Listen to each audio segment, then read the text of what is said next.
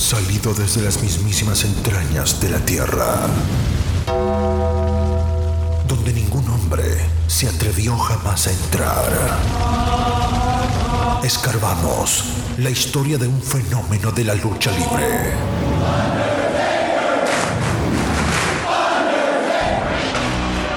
El hombre muerto, American Badass, Big Evil, el señor del lado oscuro.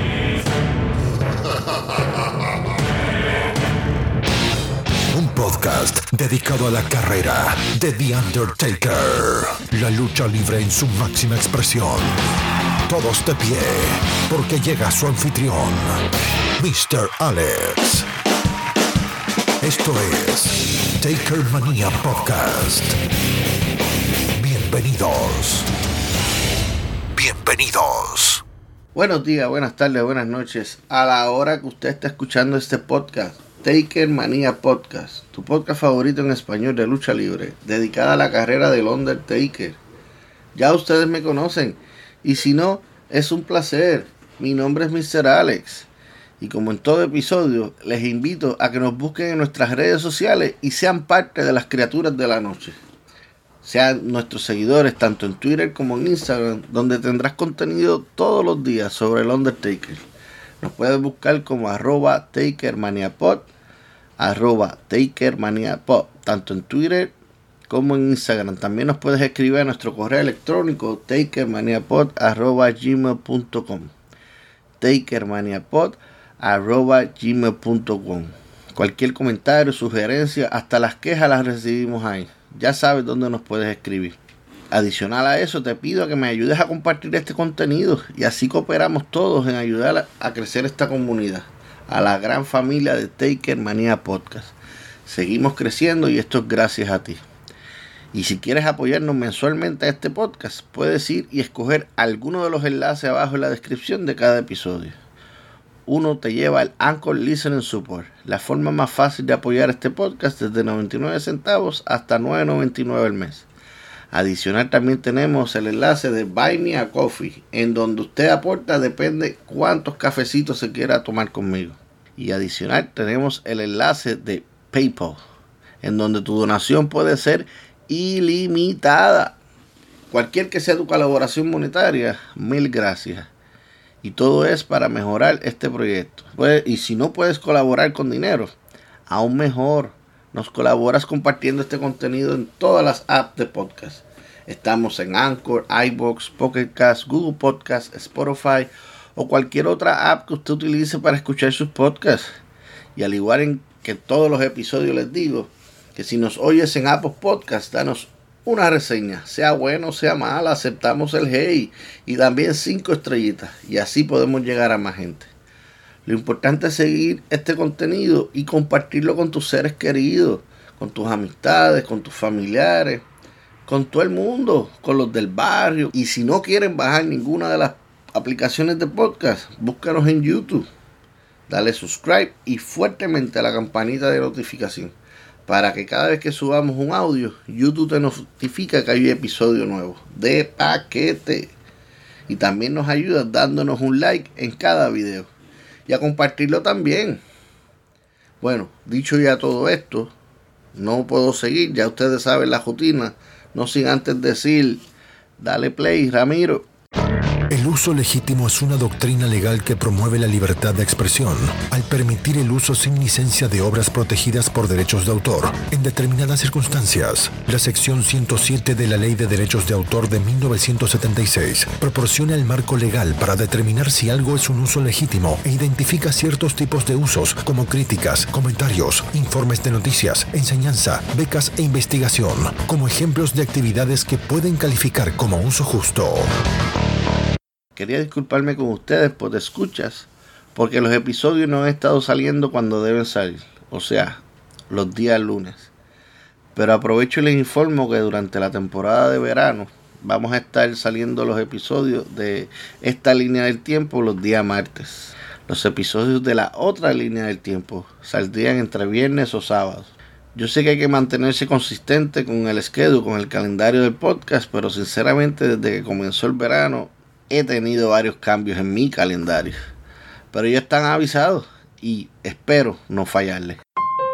Cada adversario o aliado del Undertaker tiene un origen, una historia. Hablemos de ellos, conozcámoslos, investiguemos juntos y hablemos a fondo. Porque cada uno tiene que pasar por... Tiene que pasar por... La autopsia. La autopsia. Nacido en Niagara Falls, New York, el 3 de febrero de 1960, miembro de la familia de luchadores profesionales de Von Erich. Su nombre de pila es Kerry Jean Atkinson, mejor conocido como Kerry Von Erich, dentro de la WWF como The Texas Tornado.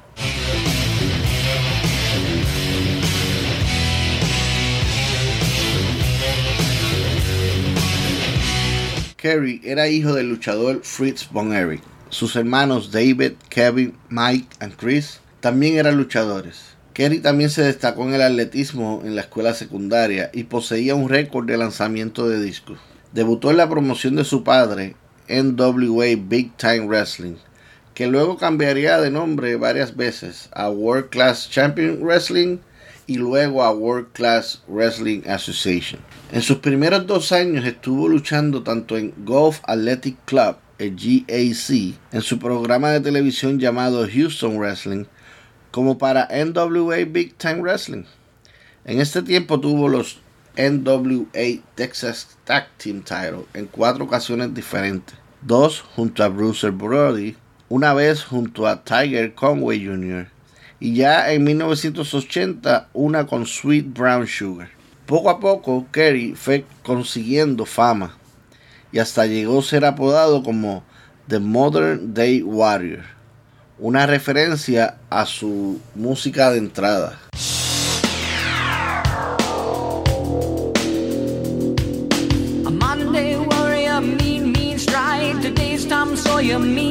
El 28 de diciembre de 1980, comenzó su primer reinado del NWA American Heavyweight Title.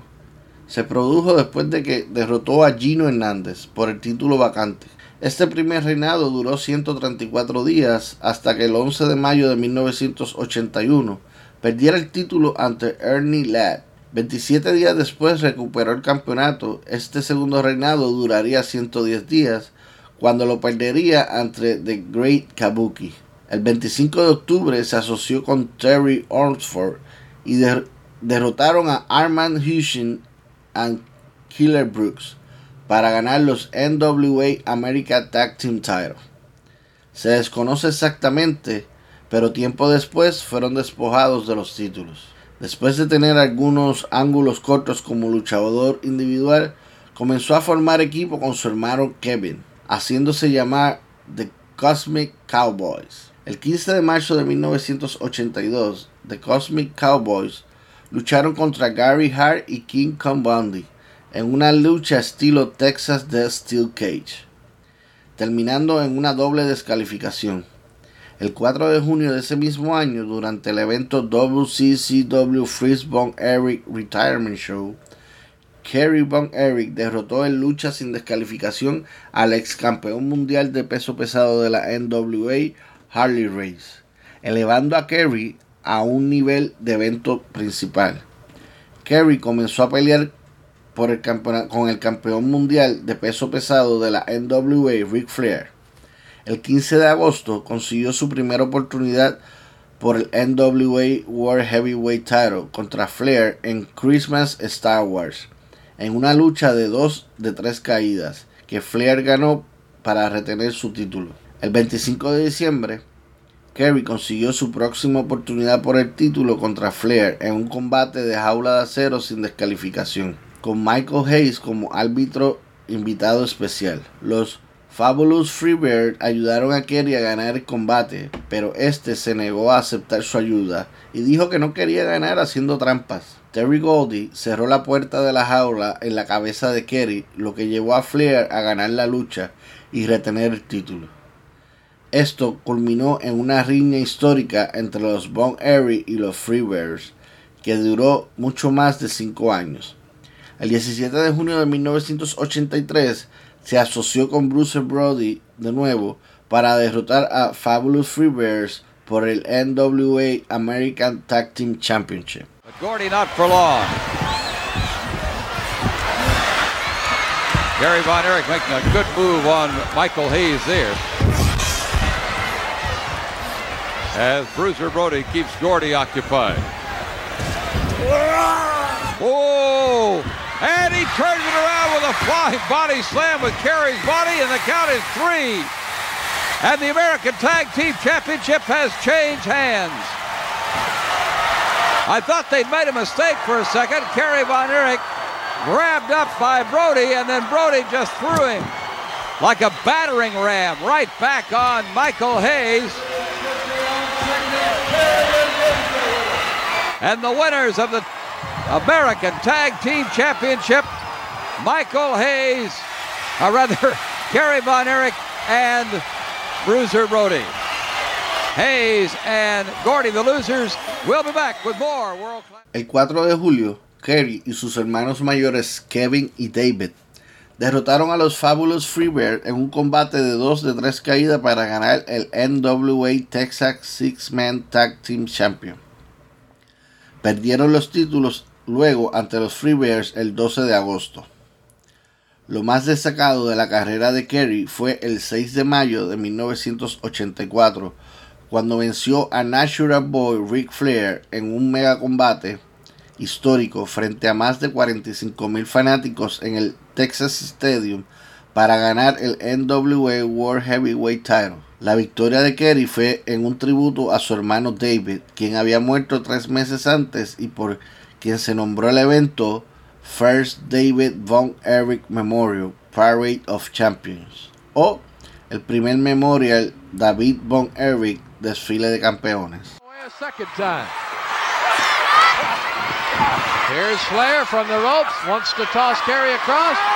Kerry's got him. Here's the Nelson pin. Two, three! The dreams come true. Yes!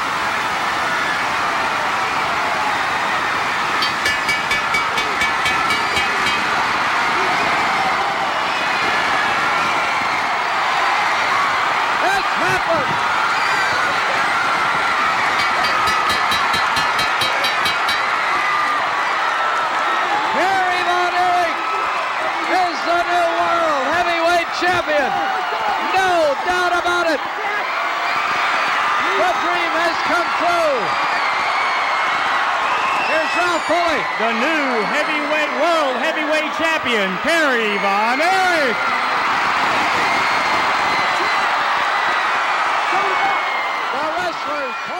Perdió el cinturón 18 días después en Yokosuka, Japón, de regreso a Flair.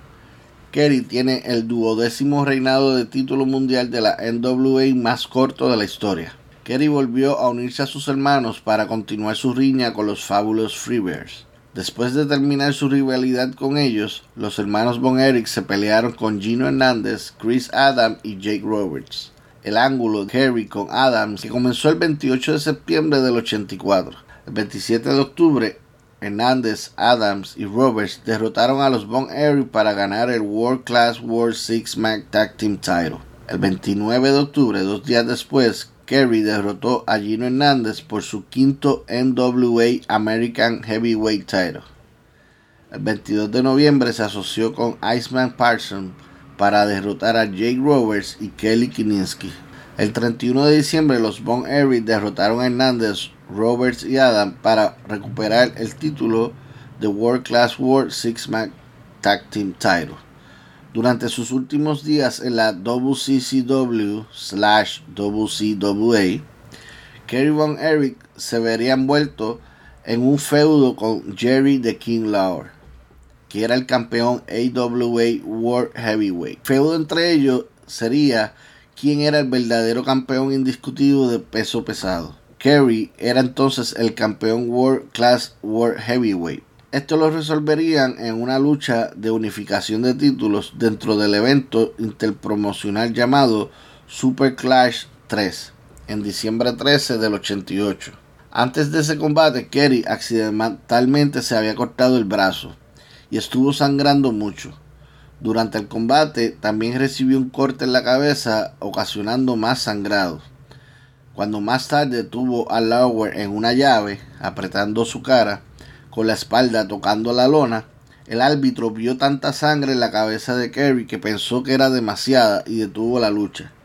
La multitud pensó que Kerry había ganado por sumisión, pero en cambio, debido a la hemorragia excesiva, entre comillas, el árbitro le otorgó la decisión y el campeonato World Class World Heavyweight a Jerry Lower.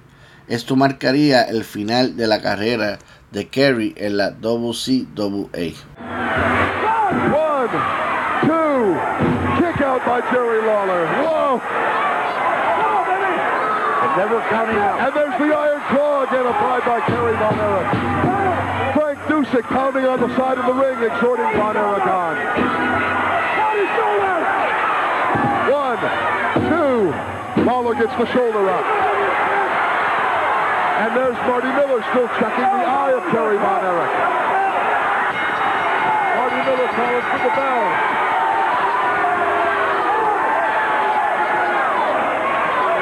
Well, who's got? Von Erich still got the iron claw on him. You can see blood coming out of the mouth of Terry the King Lawler. Out of the eye of Terry Von Erich. These guys are a mess. Marty Miller trying to explain Got Von Erich. The referee stops the match. The referee stops the match. Terry Von Erich unable to go on. He cannot perform, cannot see. The referee awards the match to Jerry the King. Aparte de todos los datos que hemos dicho en los primeros nueve años en la carrera de Kerry Von Erich, trabajó esporádicamente para varias promociones, entre ellas All Japan Pro Wrestling, New Japan Pro Wrestling, UWF Mid-South, Championship Wrestling from Florida y Central State Wrestling. Uno de los momentos más exitosos fue en el San Luis Wrestling Club, entre 1979 al 85, donde una vez tuvo el NWA Missouri Heavyweight Championship en el año 1983. Kerry hizo su debut en el Madison Square Garden para la World Wrestling Federation el 24 de marzo de 1980 derrotando a José Estrada. El 28 de septiembre del 85, Kerry hizo una aparición para el evento Super Clash de la American Wrestling Association derrotando a Jimmy Garvey y retener el NWA Texas Heavyweight Championship. En 1988, fue a la Continental Wrestling Association en Tennessee. Kerry continuó luchando en el Dallas Sportorium bajo la administración de la USWA, que ya había adquirido parte de la World Class Wrestling Association a principios del 89. Formó equipo con Jeff Jarrett y ganó el título USWA Texas Heavyweight dos veces. En 1990, Kerry se peleó violentamente con Matt Bird los dos lucharon fuera del Sporterium en el estacionamiento durante una tormenta eléctrica. En medio de toda la fama y en el mejor momento en la empresa, Kerry abandonó abruptamente la USWA y se unió a la WWF, dejando la tradición de Von Erich. El honorario Von Erich, Gentleman Chris Adams, se convirtió entonces en la figura principal del Sportarium. World Class se retiró de la USWA poco después, pero sin Kerry, sin Gary Hart y la falta de televisión e ingresos, World Class cesó sus operaciones tres meses después.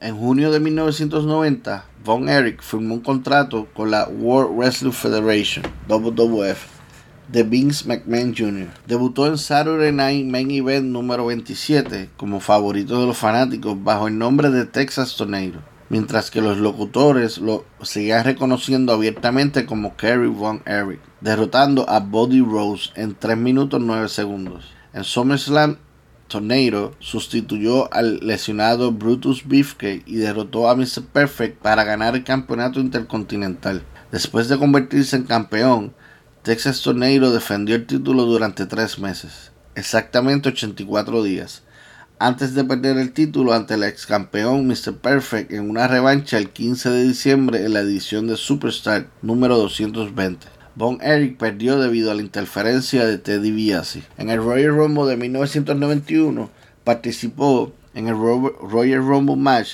donde entró en quinto lugar y fue eliminado por The Undertaker después de durar casi media hora. Hizo su única aparición en WrestleMania en WrestleMania 7 derrotando a Dino Bravo después de un Tornado Punch. Von Erich continuó siendo fuertemente apoyado por la empresa durante la primera mitad del 91 y no sufrió otra derrota hasta el 17 de agosto cuando fue derrotado por The Warlord. En SummerSlam se asoció con Bulldog británico y Rick Steamboat en una lucha por equipos de seis hombres para derrotar al equipo de The Warlord y Power and Glory. En octubre del 91, Von Erich renovó su antigua rivalidad con Ric Flair, siendo uno de los primeros en enfrentarse al ex campeón mundial de la NWA cuando este se unió a la WWF en agosto. Flair derrotó a Von Erich varias veces durante la gira de octubre de WWF por Reino Unido. En Survivor Series se unió con el sargento Slaughter, Jim Dugan y Tito Santana contra el coronel Mustafa de Berserker, Sneak Skinner y Hércules. No eliminó a nadie, pero todo su equipo sobrevivió. Hizo su última aparición en un pay-per-view en el Royal Rumble de 1992 por el vacante campeón mundial peso pesado de la WWF. Fue eliminado por el eventual ganador Ric Flair. El push de Kerry continuó disminuyendo a principios del 92 fue relegado, relegado a una riña en house, en house shows con Skinner, en la que salió victorioso. En febrero comenzó una serie de house shows con Rick Martel y no ganó. Después de una ausencia de dos meses, después de la ruptura de su matrimonio en la vida real y el posterior divorcio, Von Erich regresó a la acción después de WrestleMania 8 y derrotó a Mike Roberts en el episodio del 18 de abril de 1992 de Superstar. Sin embargo, ahora se encontraba como un acto de opening programado contra la competencia de bajo nivel como Barry Horowitz, Kato y Skinner. Mientras estaba invicto contra ellos en múltiples combates, Von Erich no pudo regresar al uppercard ya que sufrió varias derrotas contra Rick Martel, Nails y Kamala. Su última aparición de Von Erich fue la televisión de WWE. Fue una derrota ante Shawn Michael en la edición del 26 de julio del 92 de Primetime Wrestling. Aunque se había anunciado que Von Erich enfrentaría a Papa Shango en el pay-per-view de SummerSlam desde Londres, Reino Unido, fue reemplazado por el Matador y dejó oficialmente la WWF en agosto del 92.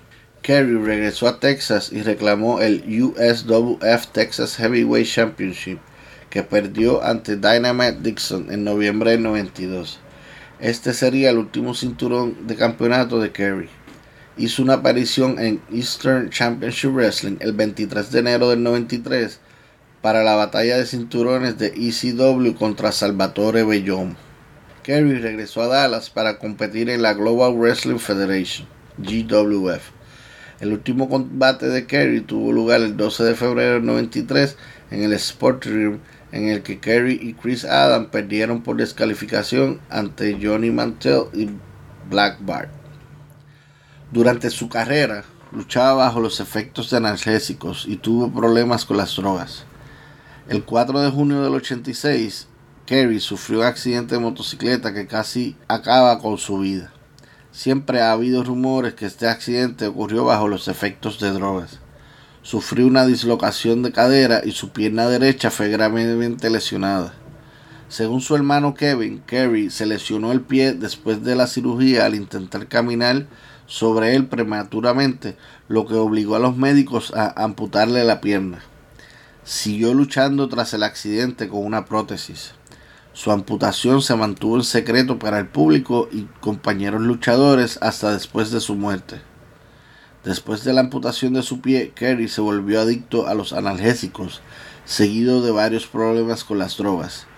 Entre muchos de ellos hubo dos arrestos, el primero de los cuales resultó en libertad condicional. Lamentablemente, Kerry murió por suicidio.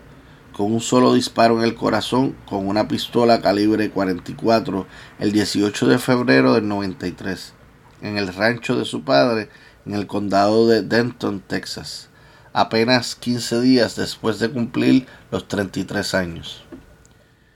El 16 de marzo del 2009, WWE anunció que la familia Von Erich sería incluida en la clase 2009 del Salón de la Fama de la WWE por su rival de toda la vida, Michael Hayes.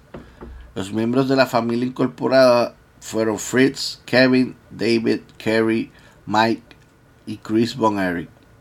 Kevin recibió anillos para su padre, Fritz, así como para cada uno de sus hermanos. WWE hizo dos anillos del Salón de la Fama con el nombre de Kerry Von Erich, inscritos en el interior que fueron presentados por Kevin Von Erich a las hijas de Kerry, Holly and Lacey, que asistieron junto a su madre Kathy, ex esposa de Kerry, al evento. El evento se llevó a cabo cerca de la casa de los Von Erich en el Toyota Center en Houston, Texas, el 4 de abril del 2009. En un futuro, dentro de este podcast tendremos una serie de episodios hablando de las grandes familias del wrestling y entre ellas tendremos un episodio especial dedicado a los Von Erichs. Adicional, les vuelvo y les recomiendo la serie en Vice llamada Dark Side of Wrestling. En la temporada 1, episodio 4, allí podrán conocer aún mejor las diferentes tragedias y logros que tuvieron los Von Erich y específicamente también hablan mucho sobre la historia de Kerry Von Erich. Kerry Jean Atkinson, con tan solo 14 años en el negocio del pro wrestling como luchador y joven promotor, midió 6 pies 2 pulgadas y pesaba 253 libras o 115 kilos. Tuvo un total de luchas de 1289, de las cuales 69% resultó ganando los combates, un solo 19% las perdió y un 12% fueron empates o no contes. Fue ganador del premio Feudo del Año en los años 83 y 84 y tercer lugar en el 88.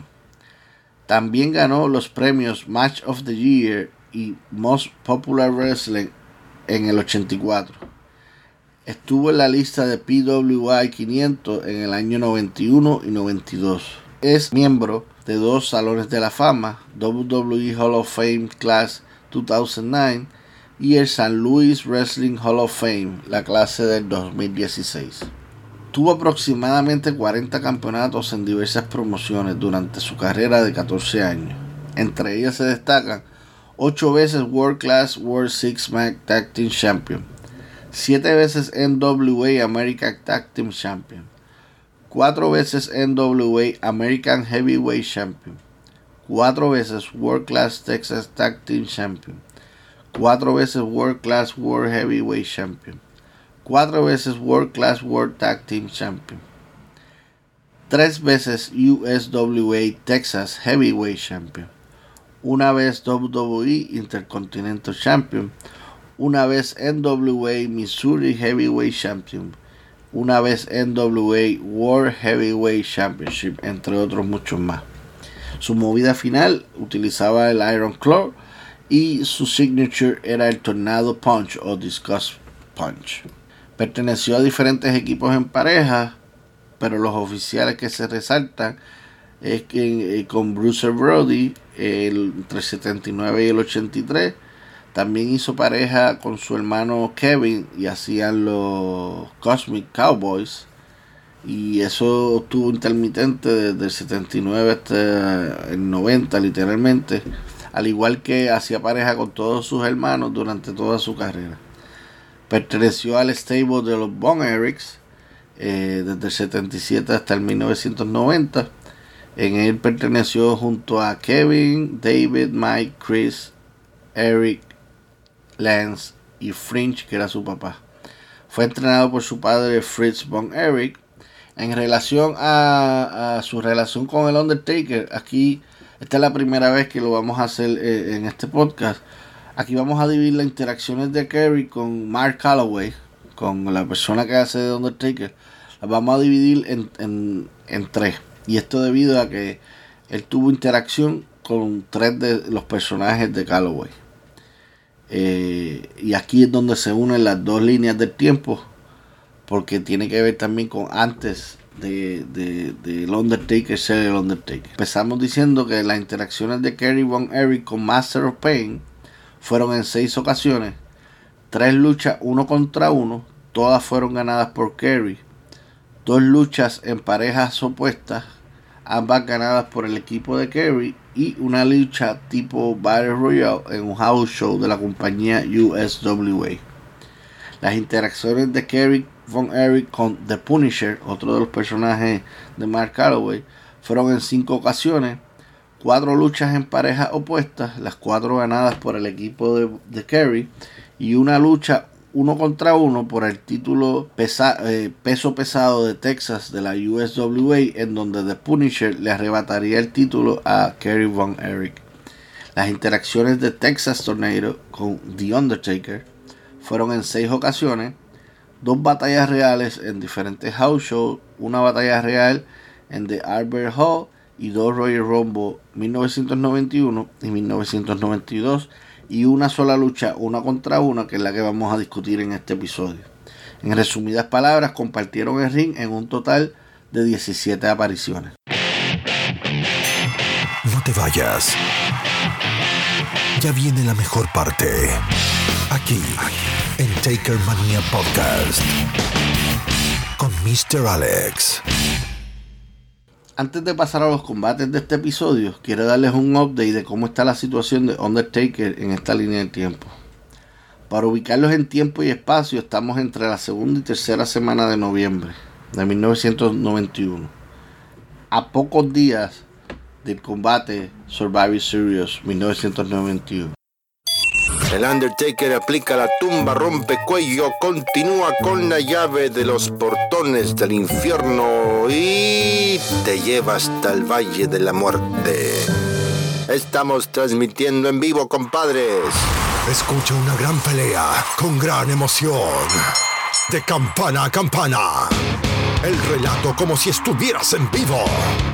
Prepara las palomitas, porque esta lucha comienza en 3, 2, 1. ¡A!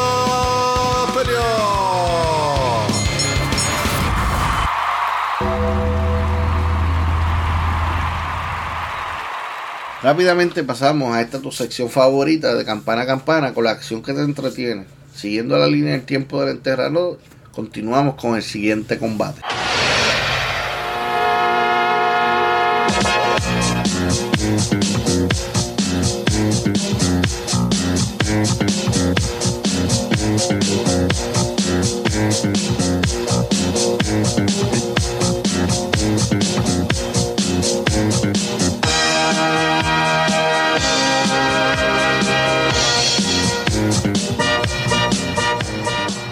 La primera lucha tuvo lugar en el show WWF Superstar número 267. Fue grabado el 21 de octubre del 91 y transmitido por televisión el 9 de noviembre del mismo año. El evento fue desde el Allen Country War Memorial Coliseum en Fort Wayne, Indiana.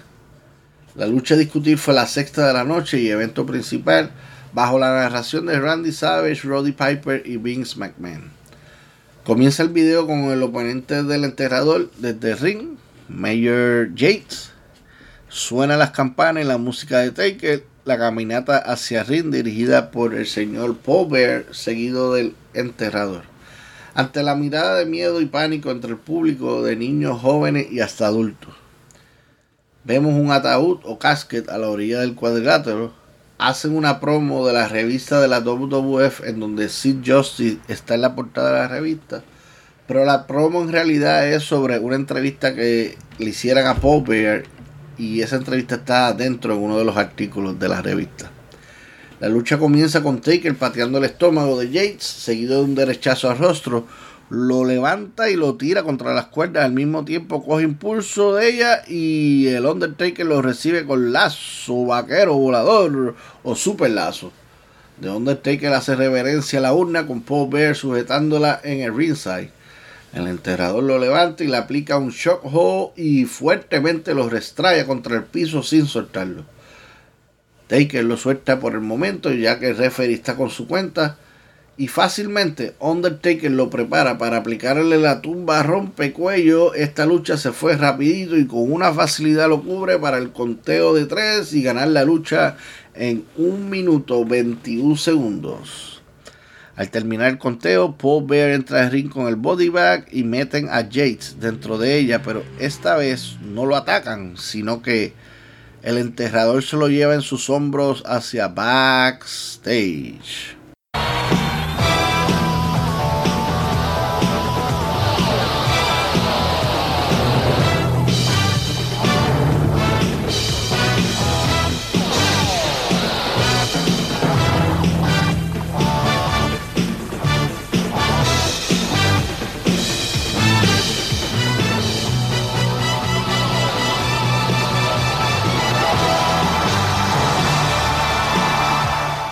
Segunda y última lucha por reseñar en este episodio tuvo lugar en el show WWF Wrestling Challenge número 271.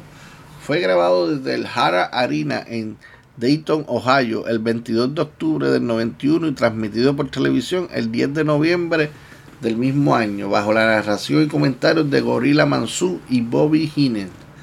Quinta lucha y evento principal de la noche Vemos al señor Paul Bear dirigiendo la caminata hacia el cuadrilátero con una body bag en una mano y con la urna en la otra mano.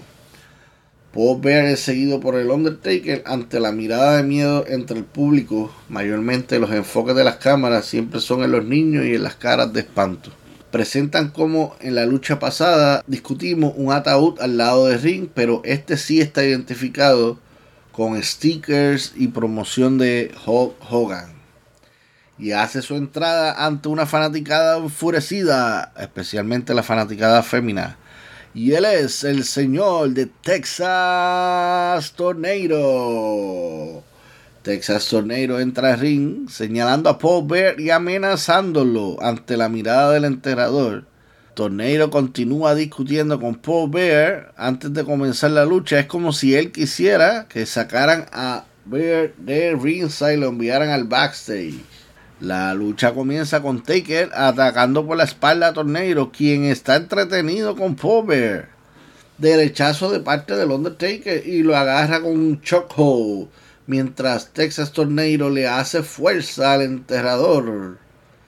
Lo tira contra las cuerdas y espera recibirlo con lazo, pero Texas Tornado lo esquiva y lo golpea con cuatro fuertes derechazos al punto de que Undertaker sale fuera de ring. Por encima de la tercera cuerda, Taker cae de pie fuera del ring y mientras él entra de nuevo al ring, Texas Tornado sale por el otro lado y va tras Paul Bear, pero este escapa.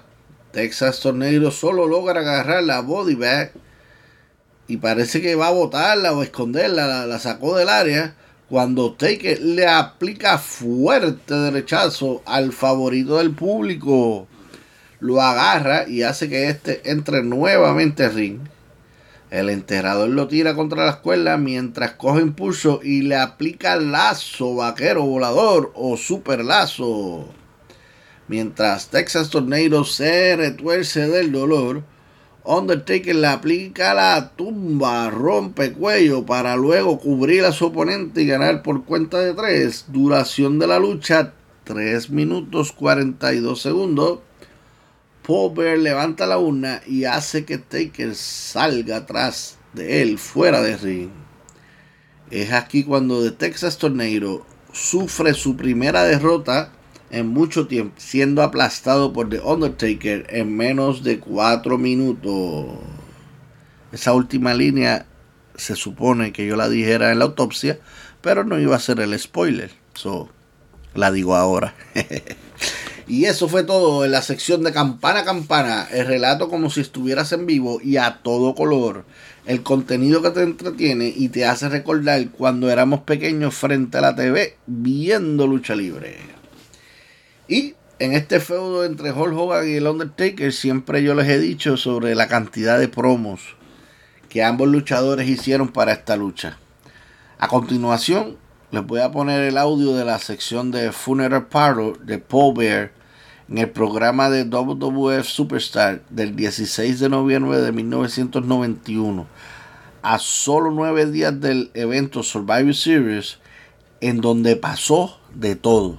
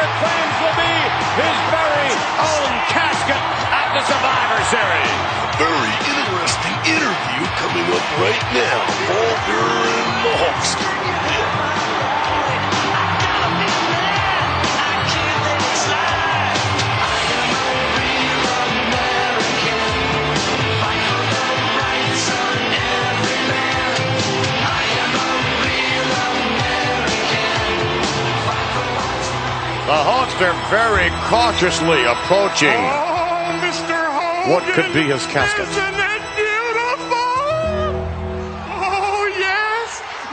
the finest materials on the outside as well as the inside.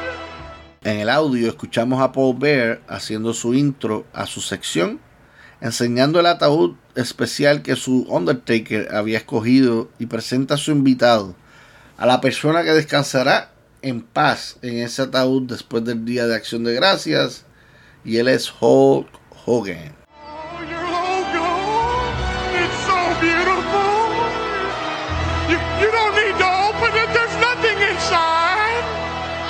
You don't think The Undertaker could be in? Oh, yes, I do. Expect the unexpected from here on. He's going to make sure. Just where you're going to be laying on Thanksgiving Day. Yes. Opening your own coffin. Hey. It's kind of creepy, Gus. Loony. Wait a minute. From behind, here comes the alleged real World's Champion. Ric Flair getting a bird's eye Hogan reaching for the standing casket as Flair now confronting Hulk Hogan. This is interesting. Come on over here. You know how long I've been waiting for this very moment, big man,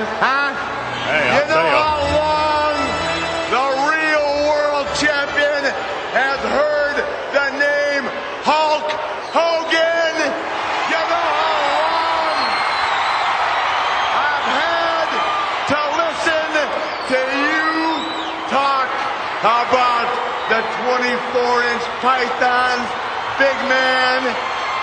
Now don't be ashamed of those butterflies you got rumbling in that stomach right now. Because, big man, I just burst that bubble you've been living in, and I'm here on your doorstep with the real World Championship belt. Compare the two. In closing, in closing, what are you gonna do, Hulk Hogan, when Ric Flair runs wild? Paul le muestra a Hogan el ataúd escogido especialmente para él, a lo que Hogan mira asustado y comienza a buscar dentro de este, a ver qué se encuentra y solo encuentra decoraciones de Hogan. Y es cuando aparece por detrás de Hogan Ric Flair con su título mundial en su cintura. Flair le dice a Hogan que él no sabe lo ansioso él estaba que llegara ese momento de tener de frente al supuesto campeón mundial Hulk Hogan y que no se avergüence de sentir esas mariposas en el estómago que siente en ese momento de estar frente al verdadero campeón mundial. termina diciéndole que qué vas a hacer ahora, Hulk Hogan.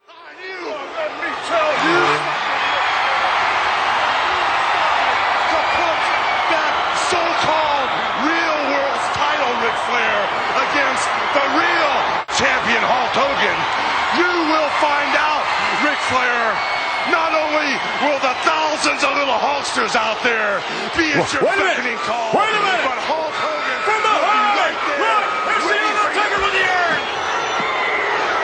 Undertaker hammering Hulk Hogan from behind with the urn, coming out of the coffin. Look at that! They're all over him.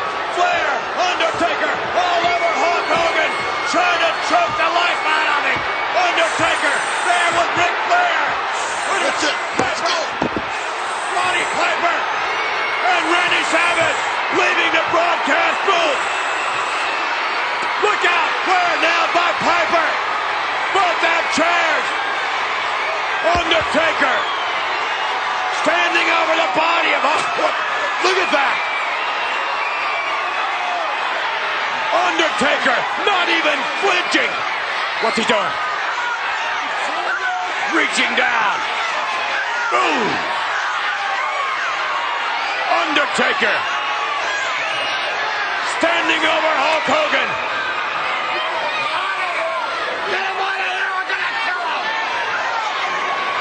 Ric Flair, The Undertaker.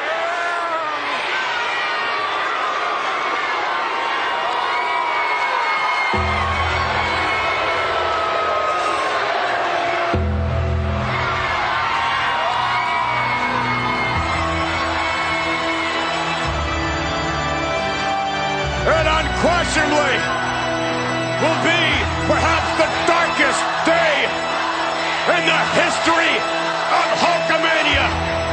It unquestionably will be Hulk Hogan's gravest challenge at the Survivor Series. Hulk Hogan le responde a Flair diciendo que deberían enfrentarse. Flair como campeón mundial y Hogan como campeón mundial de la WWF y allí se sabría quién es el verdadero campeón. Y mientras le hablaba de todos los Hulkamaniacs, etcétera, bla bla bla bla bla bla, The Undertaker aparece desde un ataúd en pie y ataca a Hogan por la espalda con la urna y seguía aplicando castigo a Hogan quien estaba en el piso, mientras Flair cargaba los dos cinturones en sus brazos. A lo que Randy Savage y Roddy Piper salieron de la cabina de comentarios corriendo con sillas en mano para defender a Hogan. Le llegaron a pegar a Flair, quien se escondió detrás del enterrador. Pero los silletazos al enterrador no le hacían efecto, mientras las caras de Savage y Piper eran de incrédulos. Taker se dobla y le arranca la cadena a Hogan que llevaba un crucifijo puesto. Rápidamente Paul Bear saca a Taker de escena junto a Flair, mientras Savage y Piper tratan de levantar a Hogan. Mi gente, ya estamos en la recta final y nos estamos acercando a ese epi- episodio especial donde hablamos de la famosa lucha de Survivor Series 1991 y de lo que provocó esa lucha. Posiblemente antes, yo les voy a hacer un episodio especial solo de las promos que ellos hicieron, porque como dije anteriormente, hicieron demasiadas promos. Se las voy a poner todas corridas, sin interrupción. Son en inglés, no va a haber traducción, no va a haber interrupciones, para el disfrute de ustedes. Hemos llegado al final de este episodio, no sin antes dar gracias a todos ustedes por escuchar el podcast. Como siempre les digo, nos puedes conseguir en cualquier aplicación de podcast, nos puedes conseguir en YouTube. En YouTube suscríbete, dale fuertemente a la campanita de notificación y dale like cuando escuches esos audios. Eh, si nos escuchan en Apple Podcast, 5 estrellitas, una reseña buena o mala, el hate lo aceptamos. Y también buscarnos en nuestras redes sociales, arroba takermaniapod, arroba takermaniapod, el email takermaniapod, arroba gmail.com, takermaniapod, arroba gmail.com. También recordarle que abajo están los tres enlaces, si quiere cooperar con monetariamente al, al podcast. Y también darle las gracias por el apoyo que ustedes le brindan tanto a este podcast como a los artistas que participan en este podcast como lo es Destiny, como lo es Junior y como es el señor Ramiro. Nuevamente darle las gracias a ustedes por darme la oportunidad de poder compartir este proyecto con todos ustedes y será hasta la próxima lucha del Undertaker. Rest in peace. Resististe, aguantaste, llegaste al final. No olvides seguirnos en nuestras redes sociales. Encuéntranos en Instagram y Twitter como arroba TakerManiaPod. Nos reencontramos en el próximo episodio para seguir escarbando la historia del fenómeno de la lucha libre. El hombre muerto, American Badass, Big Evil, el señor del lado oscuro. Hasta aquí fue Taker Mania Podcast con Mr. Alex. Solo nos queda por decirles: Rest in peace. Rest in peace.